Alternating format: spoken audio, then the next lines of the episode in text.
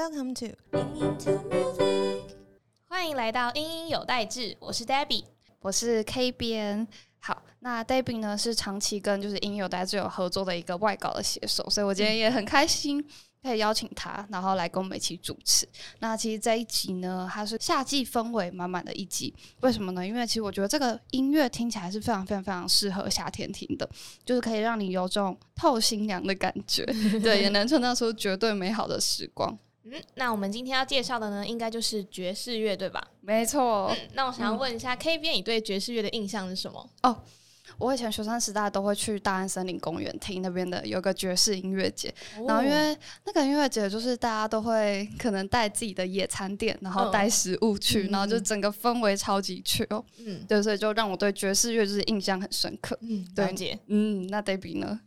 嗯，我觉得我对爵士乐可能比较不熟悉，但是因为我们上学期有一门课是跟音乐有关的，然后我们是分析跟音电影里面的爵士乐，不只是爵士乐啊，就是分析电影里面的音乐。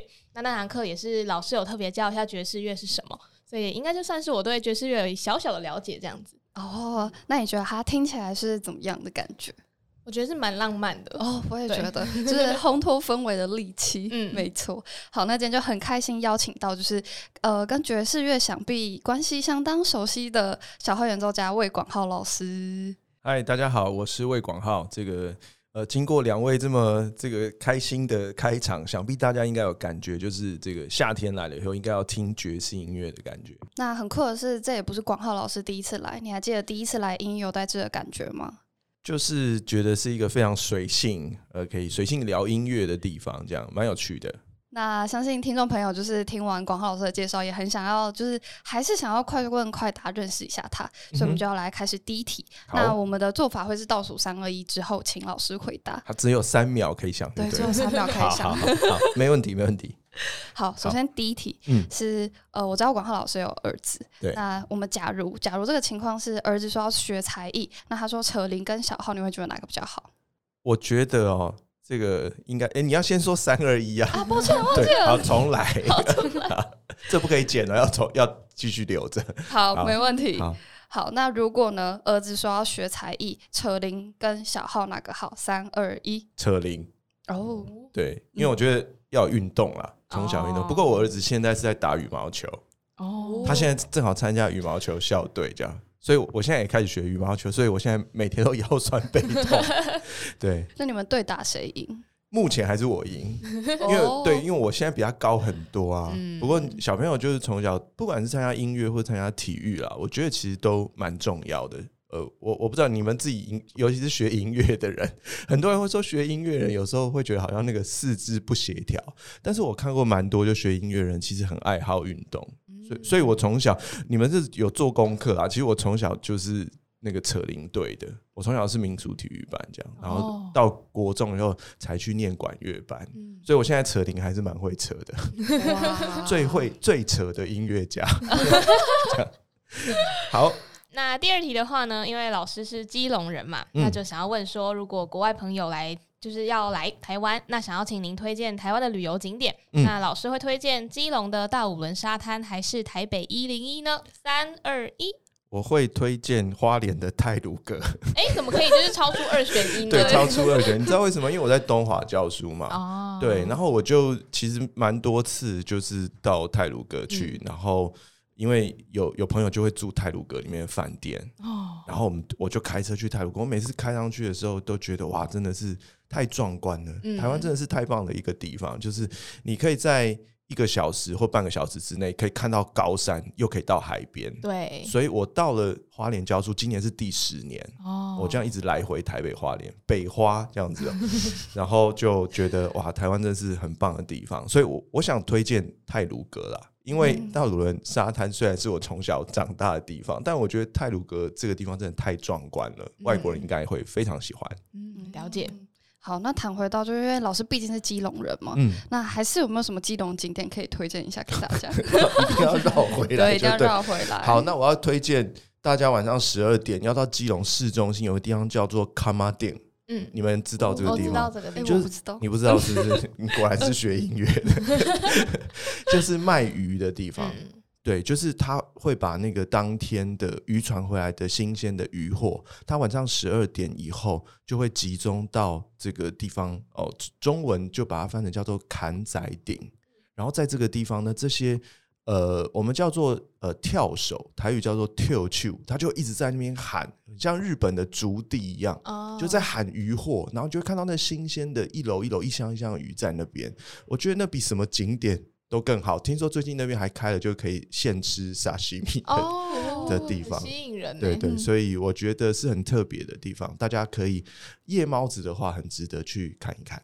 哦，嗯，好，那下一题呢是跟人有关的，是。想问老师，就是假如今天你面前出现了披头士，还有 亨利曼西尼，OK，对你这两个，你会比较想跟谁见面？三二。一。哎好，我我可能想要见 Harry Mancini，哦，因为我觉得就像大家知道，我呃我相信大家最知道他一首曲就是《顽皮豹》啦，哦，对，或者是这些他写的像什么 Day Days of Wine Roses 这些这些爵士乐手都会演奏的曲子这样子。那我觉得 Henry Mancini 是一个非常非常成功，他把爵士乐的元素，不管是融入到卡通的。这这个配乐里头，或者电影里头，其实你都可以听到他很多的作品，里面有浓浓的爵士乐。我觉得他就是一个天才，我会很想跟大家见一面。嗯，好。那除了就是亨利·曼西尼以外，就是披头士，毕竟也是一个非常非常具有代表性的一个乐团。对对，那也想问问老师，就是有没有什么披头士他们生涯的爵士作品是你想推荐给听众的？嗯，应该说披头士。他们毕竟他们并不是爵士乐团哦，那但是你会看到很多，因为披头士他们的曲子其实是真的就太经典了，所以会有非常非常多的爵士音乐家会想要挑战，把他们的曲子改编用爵士的方式来演奏，这样子。像呃，像接下来我们的音乐会里面就会有一首曲子，就会有披头士的曲子，像这 Blackbird 这个。大家就听过这个曲子，所以呃，卖个关子，可以大家期待一下。那下一个想要问老师的呢，就是只要是音乐家上台演出，应该多少都会有一点压力。那想要问老师，排解压力的方法是练习长音推气还是游泳呢？三二一。呃，我我会选练习长音推气。哦，对，因为我的老师曾经跟我讲过一件事，我一直记在心里面哦。就很多人会说，诶，你看你压力大的时候，很多人会想要，比如说练什么。冥想啊，或者静坐，嗯，哦，然后，可是你冥想要静坐的时候，可能很多人就会开始注意你的呼吸啊，注意你的这个怎么讲吐气啊、气息，这些，就让你自己心里可以更平静嘛。可是我老师就说，哎，你看，我们都不用花钱去学，因为我们在练长音的时候，其实我们就是在吐长一一口很稳定的的气，所以我们可以把我们的声音演奏的很好。这样，所以我老师就说，他想要让自己平静的时候，他就开始练长音。所以我自己也会这样子。哦，那老师要不要向各位听众再解释一下什么是长音推气呢？好，这可能需要画面会更好。就是你看，像管乐手哦，管乐手其实之所以叫管乐，就是我们是靠气来演奏出来的。呃，这个产生出声音，震动嘴唇或是震动簧片，木管是震动簧片，呃，所推出来的声音这样子。那所谓的长音，就是我们用一口气。哦，或当然中间可以换气啊，去震动我们的嘴唇或是簧片，然后让乐器发出声音。可是你这个气息如果越平稳、越稳定，或是持续的想要增强或是渐弱，来让自己呃表达出这个音乐的声音的强弱，那控制身体的力量去推出气，这个是一个对管乐手来讲是应该说每天都必须要练习的一个工作，就是一个基本功的感觉。基本功，对，嗯。好，那下一题呢是蛮有趣的，关于数字的问题。哇塞！想问老师，就是凭直觉哦，四十三或是二十七，你想要哪一个数字？倒数三二一，四十三吧，因为是我专辑的名称。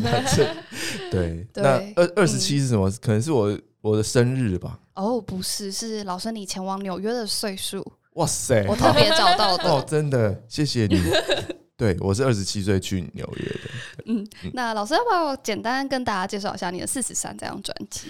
呃，我《四十三》这张专辑就是我四十三岁的时候发行的，就是两年前，所以现在四十五。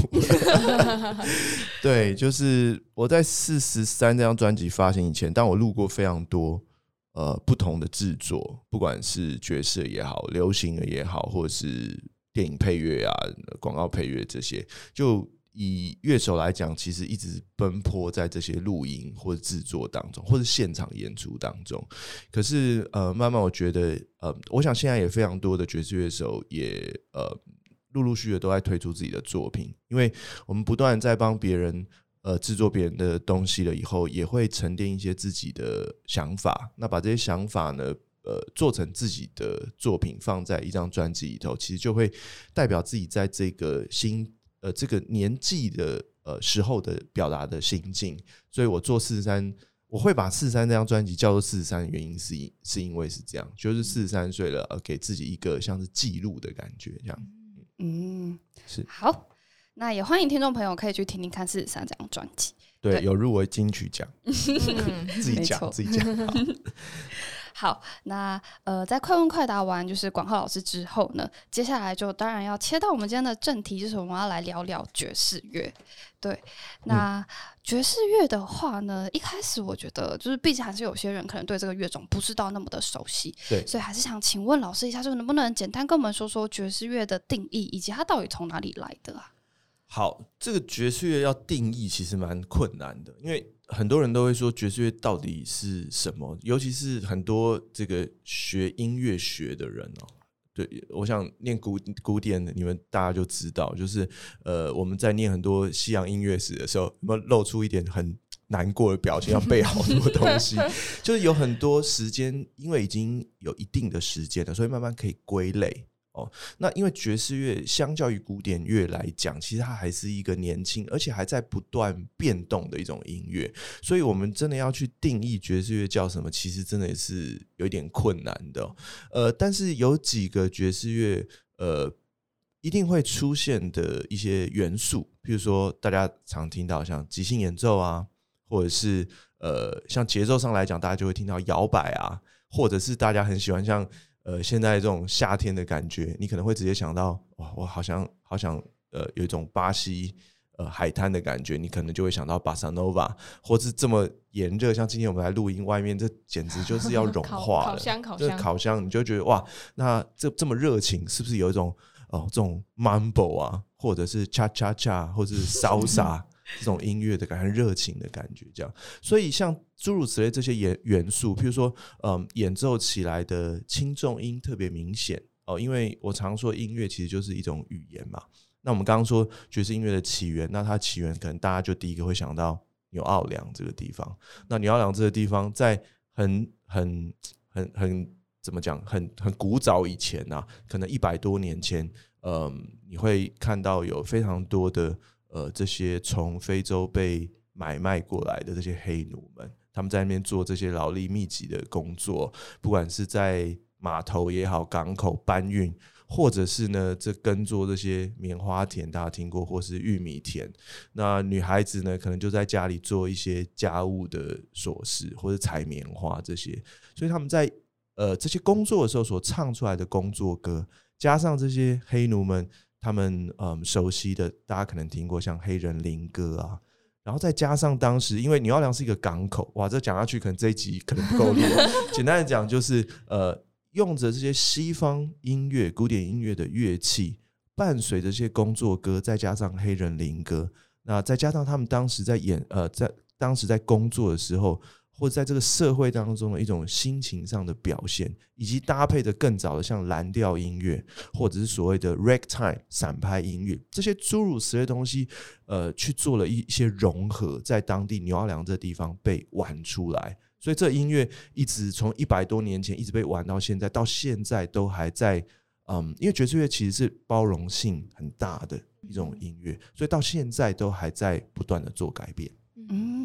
嗯，那这边也蛮想知道，就是因为呃，像我们刚刚开头讲到，就是爵士乐听起来是非常自由、非常舒服的。是。那也想知道，就是呃，是因为爵士乐从一开始到现在的氛围都是这样的，还是它其实也有一些比较忧郁的作品，只是大家比较不知道？其实爵士乐是非常忧郁的一种作品哦。我我个人如果用一个很简单的，用一句很简单的话来讲的话，可能就是苦中作乐吧。哦。对你去想这些非洲的黑奴们，他们其实你想要非洲，你可能想很多打击乐器，他们在跳舞啊，他们在敲击各种不同的乐器。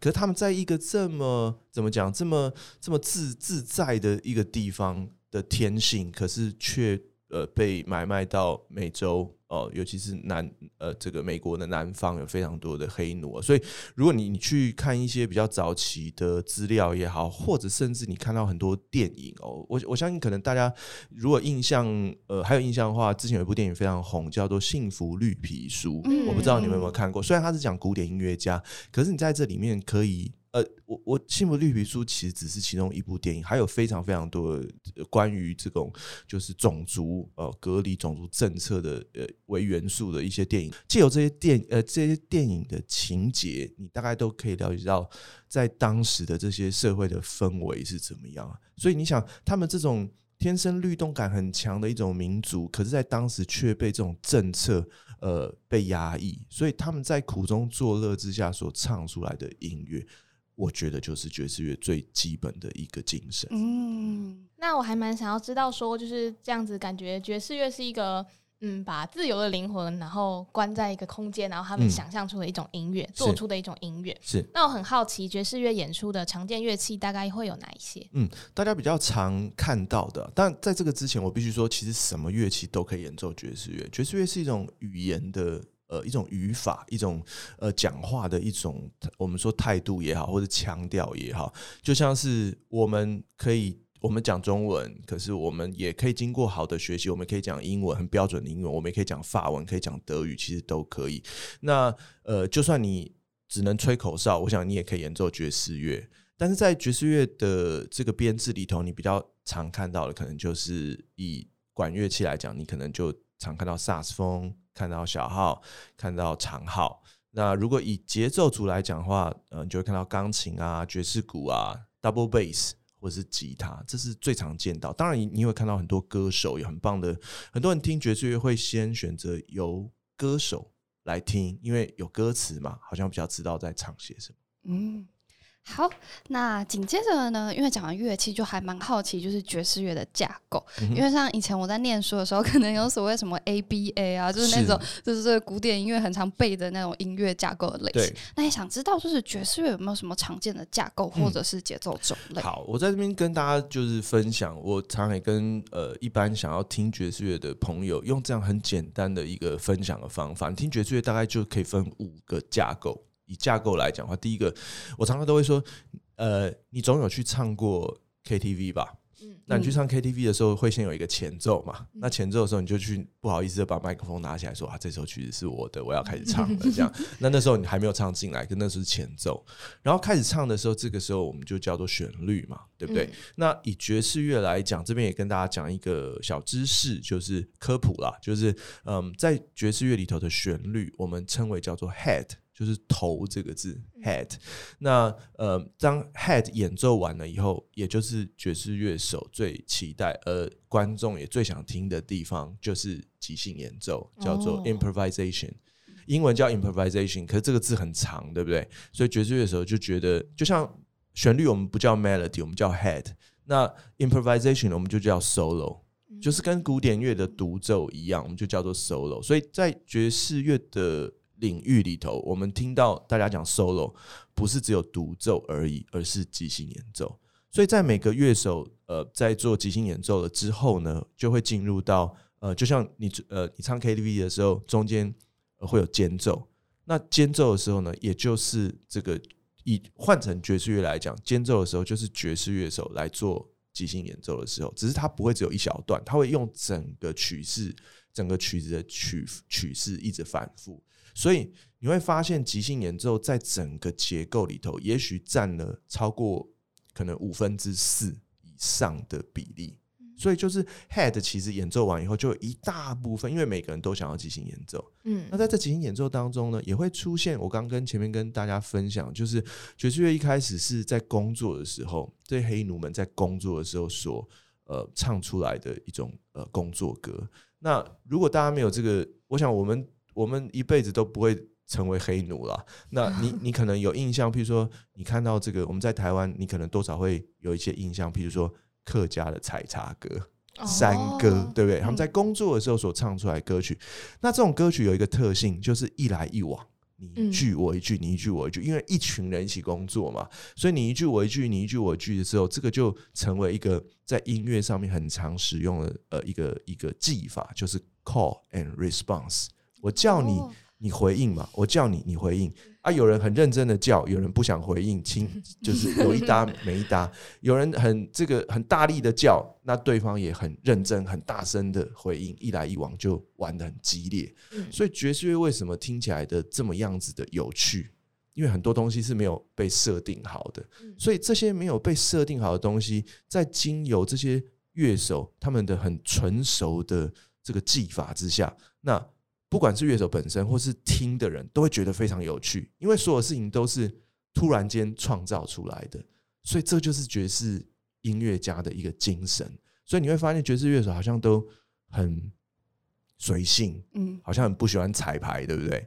那是因为自己在家里面都练到。不行，这样，因为你要把自己练到一个最好的状况。你在当下，人家丢给你做一个决定的时候，就很像两个人在对打球一样，你根本就不知道我的球路是什么。可是你打出来，我可以很漂亮的回你，你又给我来一个什么突袭，这样，所以看的人就会觉得很有很有趣，玩的人、演奏人也觉得很过瘾。所以爵士乐为什么 life 是最精彩的，就是就是这个原因。这样好，接下来还要讲完了，所以这个即兴演奏完了以后呢，旋律会再出现一次，然后呢，好会有一个尾奏，所以有五个步骤哦。第一个步骤是你会听到一个前奏，前奏完了以后会出现第一次的 head 会旋律，旋律完以后就是重头戏即兴演奏，即兴演奏都完了以后呢，为了怕大家忘记这是什么曲子，所以这个旋律会再出现一次，然后最后一个尾奏就结束，这样。所以你用你去唱 KTV 的。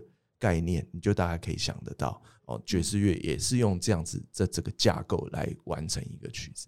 哦，哎，报告完毕。嗯，了解。那我们刚刚就是有提到所谓的重头戏即兴的部分，那也是我们今天想要再特别再额外再提问的。是对。那关于即兴的话，我一直都蛮好奇，就是到底什么时候开始出现即兴的？嗯，什么时候开始出现即兴这个事情哦？其实你听你听到古典音乐里头的时候，其实就有即兴的这件事情了。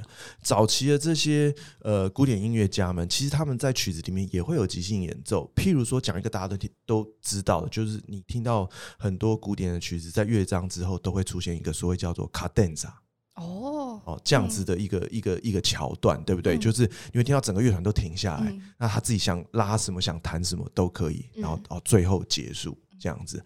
嗯，其实卡 a 萨一开始其实就是即兴演奏，那只是后来呢，因为很多的好的古典音乐家，他在这个当中呢，呃，我们说即兴演奏其实就是。及时的作曲哦，这样你会发现有一些版本，它其实作曲非常好。那之后的人呢，就一直把这个版本变成是标准的卡顿扎，所以大家就用这个一直练习这样子。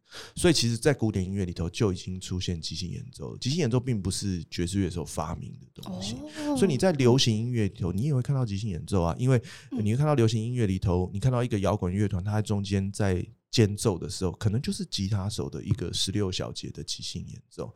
那只是他可能很多呃弹熟了，或是这个习惯了，就是用这些乐句，最后大家也都 copy 这个乐句。其实道理都是一样的，只是爵士乐手更喜欢做临场的发挥，这样子。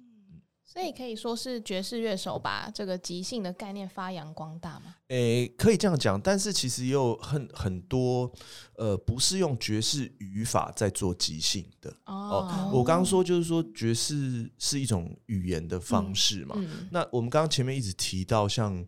黑奴，或者说现在的这个非洲裔的美国人哦，就是黑人们哦，他们你听到他们讲话的时候有一种特别的腔调，所以你听到跟爵士乐的那种特别的腔调很像，就是那种抑扬顿挫、轻重的转换，很多声音连在一起，呃，非常的相似哦。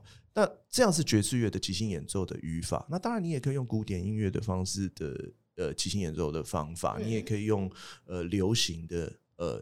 演即兴演奏的方法，这样只是语法不太一样，就像你讲。讲英文有英国腔，你讲日文有日日日文腔，但是即兴演奏就是即兴演奏。嗯，是。那各位听众刚刚应该都有听到老师说，即兴就是即时作曲嘛。对。那我想，不管是互动性极强，就是那种一来一往的即兴，还是嗯一个乐手他个人的即兴，那个难度应该都还蛮高的，所以就还蛮好奇说，哎，即兴到底要怎么练？OK，好，这个问题呢，其实。很多人，尤其是呃一开始其实是学古典音乐的，大家就会很担心这个事情。就是说，因为大家习惯看谱嘛，我从小其实也是，我我想大部分的孩子都是这样，从小就是看着谱。如果以古典音乐为出发的话，嗯，但是你看，如果学如果学吉他的话，或者学流行的钢琴的时候，可能很多人他们开始是看这个和弦谱，看和声的谱。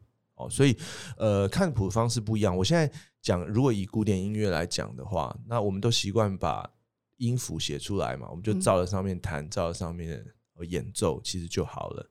当你看到和声的时候，你反而不知道该做些什么事情。可是反过来讲。一开始如果是看和弦谱，你看 A seven 啊、G m i 啊，你看了然后就会刷和弦，会按出和弦的这样子的开始的时候，你可能看到那个乐谱上面一颗一颗的豆芽菜的时候，你头就会很痛，就没有办法 没有办法呃试奏这样子哦。所以我们在即兴练习即兴演奏的时候呢，我们要把这两个东西，我讲那么多就是要把这两个东西合起来哦。啊，就是说以古典，如果你以古典音乐为出发的人的时候，你可能就要想说，哎，我。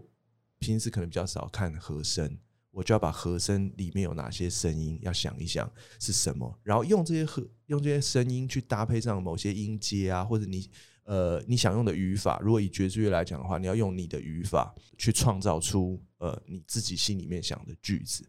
但是从心里面想句子这件事情，从零到跑出来，从没有到有，这个是有点困难的。所以要怎么开始？就像学讲话一样，一开始从模仿开始。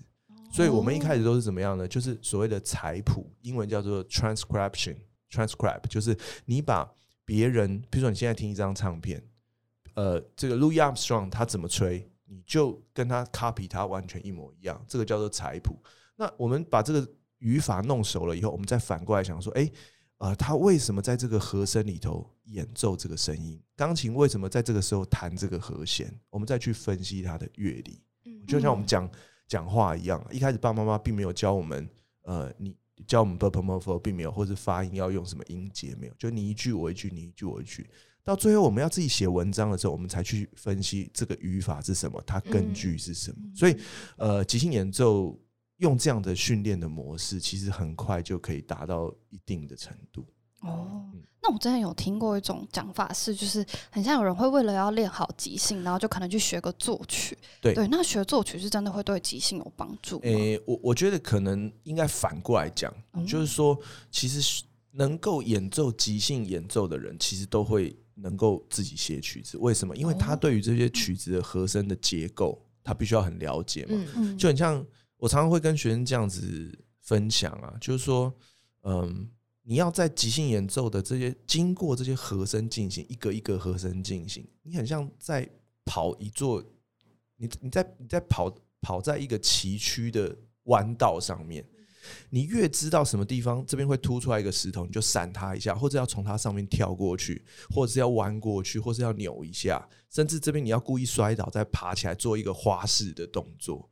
那这些我刚刚讲的这些，不管是凸出来一颗石头啊，或者这边会突然长出一棵树来，这就像是我们了解这个和声进行什么地方有什么特色。那我们知道这些特色以后，我们在这个地方我们特别做一个我们想做的动作的时候，这就是我们的一个作曲。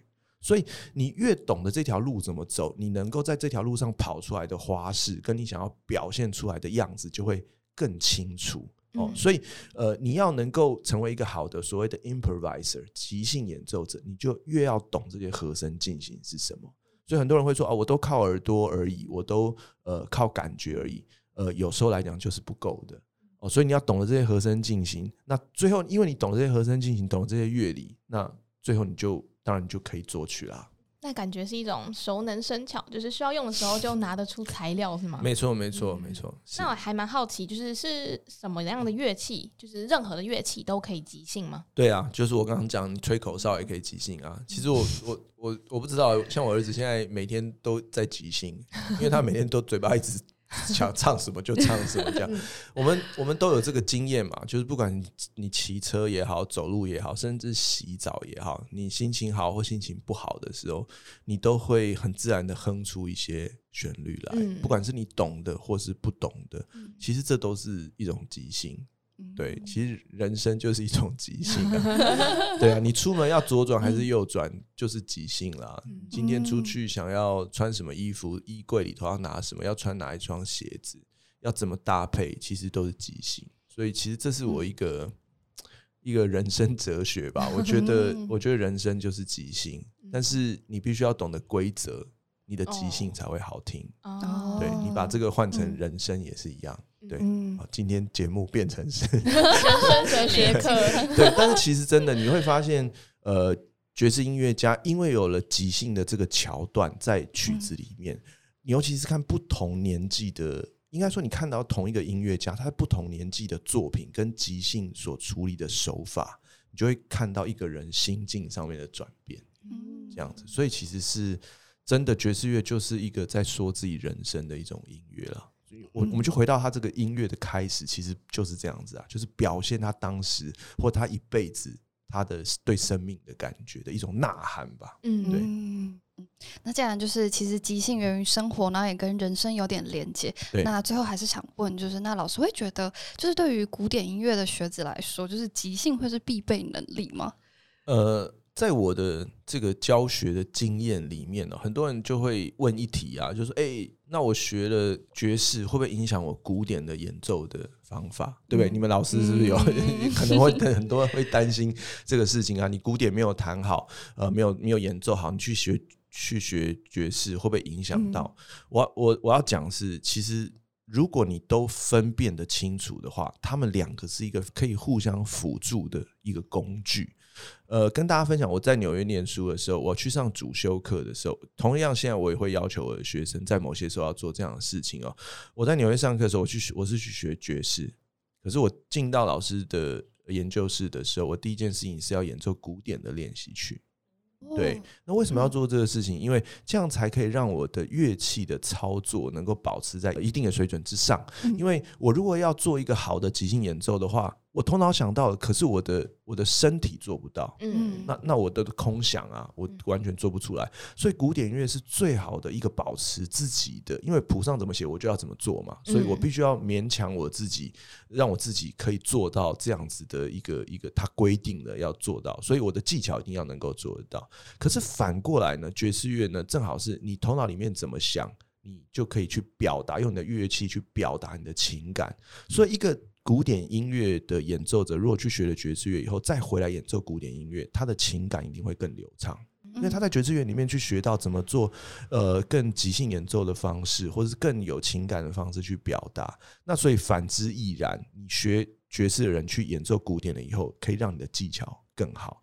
但是这个当中要非常小心的一件事情，就是你要知道语法是怎么样。嗯，对，就是你讲中文就讲中文，你讲德文就讲德文，不要把两个混在一起。如果你把两个混在一起的时候，就听起来会呃，就是东不像西不像。所以两种都要搞清楚以后，互相是可以做的很好的区别的时候，他们两个就是一个很好的辅助。那我们讲老师讲了这么多，大家应该都还蛮了解，就或者是说对即兴有一点概念了。那接下来呢，想要请老师介绍一下几种常见的爵士乐风格，那也可以顺便说一下，哎，这一次绝对好时光里面会不会有对应风格的曲目呢？OK，好，嗯，其实这次这个节目我是九月我们会在魏武营再次的演出啊，因为呃，这个节目其实去年在台北的两厅院我们已经演过一次，嗯，然后这个。基本上票也是秒杀这样子，因为这个节目呢，其实非常适合，不管你是已经听爵士有一段时间，或者说你是爵士乐的初心者，你刚刚才想要听爵士音乐，或者是你想要，甚至你想要带你家全家老 老少小朋友都一起来听，都非常的适合。因为这是我在当初设计的时候就有这样子在做一个设计，这样子哦。所以嗯，在这个曲风上面来讲，我也有特别做一些对应哦。譬如说，你可以听到比较早期的所谓的散拍音乐，我刚刚讲的 ragtime，这个是爵士乐刚刚开始产生的时候非常重要的一个。我想钢琴手一定都会非常喜欢这样子的，嗯呃，如果。可能你们都太年轻，如果有一点年纪的话，可能都会记得我们以前小时候很喜欢，呃，这部电影影响我们很深的，叫做《海上钢琴师》。哦，你们你们有你们有看知道知道知道，但是有看过吗？有有有。就里面他就讲到那个斗琴啊，他们在弹的其实就是这个散拍音乐，ragtime 这样子的这样子的风格。那这是比较早期的，甚至在纽奥良啊，我们刚刚讲到纽奥良音乐里面呢，有非常热情的纽奥良音乐的风格。那呃，可能你也会听到呃比较晚期的，譬如说我们说融合爵士音乐哦，甚至把我们刚刚提到像披头士啊这样子的音乐呃把它改编的风格，所以你会听到早期的呃 swing 的音乐、ragtime 的音乐，你会听到拉丁的呃风格，你会听到 fusion 融合爵士乐的风格。听起来非常非常的丰富，然后其实我觉得曲目里面有一首应该是小孩会超级喜欢，就是《顽皮豹》的部分。对对，《顽皮豹》这个曲子，就像我刚刚讲，Harry Mancini 这个非常重要的作曲家。那顽皮我会选《顽皮豹》这首曲子，第一个当然就是因为它的知名度非常非常的高啦。那当然它本身就是一个非常棒的作品，它并没有因为这也是这呃，因为我之前有一些机会为小朋友做一些。音乐这样子，所以我心里面有个理念，就是说，我们不要把小朋友当小朋友嘛。就是说，你觉得《顽皮豹》这个音乐，你会把它归类成小朋友音乐，是因为《顽皮豹》这个动画、这个动漫动画让你觉得它是小朋友音乐。可是你不要管那个动画，它音乐本身就是一个非常经典的爵士乐，它不是只有小朋友可以听的一个音乐。所以我心里面就会觉得说，我们为什么要先把小朋友设定，就是他要听。小朋友的音乐，我们可以把它当做是一个，就像我儿子现在在听音乐的时候，我也不会特别找小朋友的音乐 给他听，他会自己拿我的手机选他想要听的音乐，这样。那我发现他有时候会想听这个，呃，有时候他真的会听披头士的音乐，因为我有跟他介绍过。有时候啊，这可能是爸爸自己的喜好，想要把它变成这样，但我觉得这些经典。是永远都是经典。他也我有跟他介绍过 Michael Jackson，他也说他他看拿我手机，他会说：“爸，我今天想要听 Michael Jackson。”哇，对，或是我今天想要听这个这个 Bobby McFerrin 的 Don't Worry Be Happy，像这种经典的曲，因为我跟他介绍过，所以他就会想要听。所以呃，话又说回来，就是像呃这些经典的呃顽皮豹这些曲子，呃，除了可以学到爵士乐的这个 swing。的这样子的一个曲风之外呢，其实它本身除了可以联想到呃动画的这些经典以外，其实呢，它也是一个非常棒的经典的曲目。那接下来我们就回到绝对好时光音乐会的部分。那这一次的曲目呢，也跟八位优秀的音乐人一起合作。那想要问老师有没有什么排练的趣事可以跟大家分享一下？排练其实就是一直笑啊，笑笑不停。好，是这样子，就是其实这些音乐家呢，都是我非常好的朋友。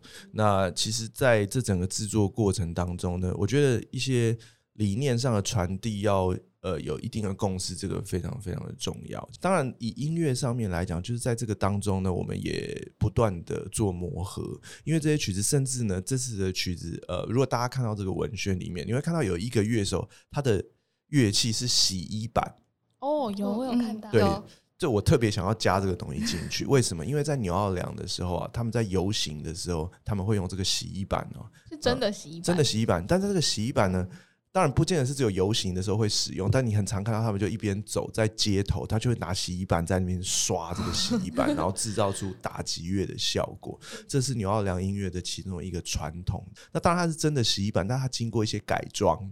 哦，他把一般的洗衣板，他带的，他打的，他刷的时候，他要带那个金属的指扣在上面，才能够磨出这个声音嘛。然后上面也会加，看起来像是我们吃冰淇淋的时候那个把布哦，啊，会加木鱼 哦，甚至会加呃，这个怎么讲？会加铃铛之类的东西哦。那呃，创造出一些效果。所以在排练当中呢，我们也把这些我想要介绍给大家的元素放进去。也就是说，今天不管你是对爵士乐完全不了解，或者说你嗯已经听爵士乐很久，在这个节目当中，这个六十分钟的节目当中，你就好像做了一个呃爵士乐的列车时光列车一样。所以为什么叫做绝对好时光？的概念就是这样，就是说，你可以从最早期一直听到现代，在卡通里面的曲子也好，或在电影里面的曲子也好，你都会在这个节目里头唤起你哦曾经听过这些旋律。可是这些旋律其实全部都是爵士乐。嗯嗯，那刚刚其实有提到绝对好时光的，呃，跟时光有关的理念。那其实有一个我自己很喜欢的概念是，里面有提到说爵士乐无所不在，与你我的生活紧密扣合。对，那这边的话我也很喜欢，就是刚刚其实从前面到现在，老师一直把爵士乐跟日常做比喻的这个概念。对对，那这边也很想知道说，那究竟日常我们可以在哪里捕获到爵士乐呢？其实爵士乐真的无所不在啦，就像我刚刚讲的，其实不管是在像现在很多动漫里面的音乐，其实都是爵士乐。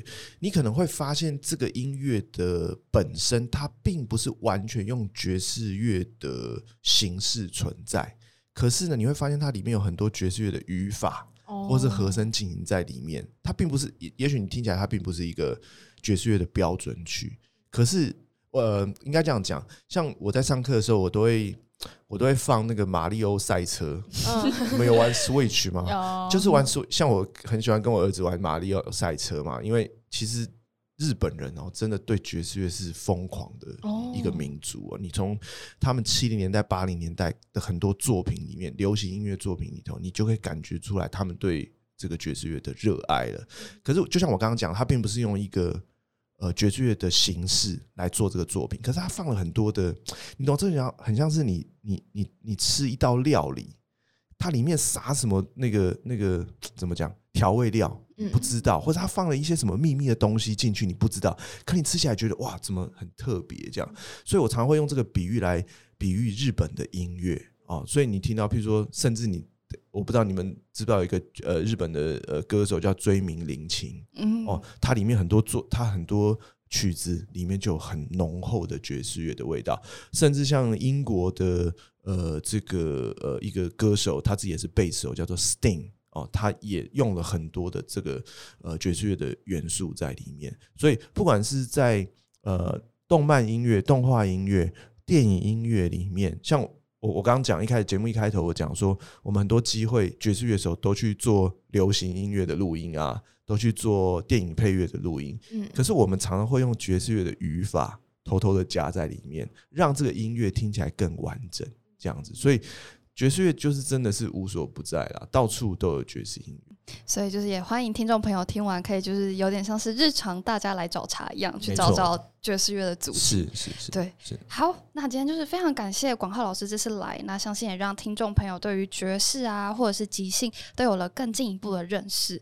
对，那最后不免俗的，还是要请老师来再次的，就是跟我们宣传一下魏武营爵士周绝对好时光。好，呃，我觉得这是一个非常难得的一个活动系列活动，而且这是第一次哦，我其实非常荣幸，第一次魏武营开始做这个爵士周。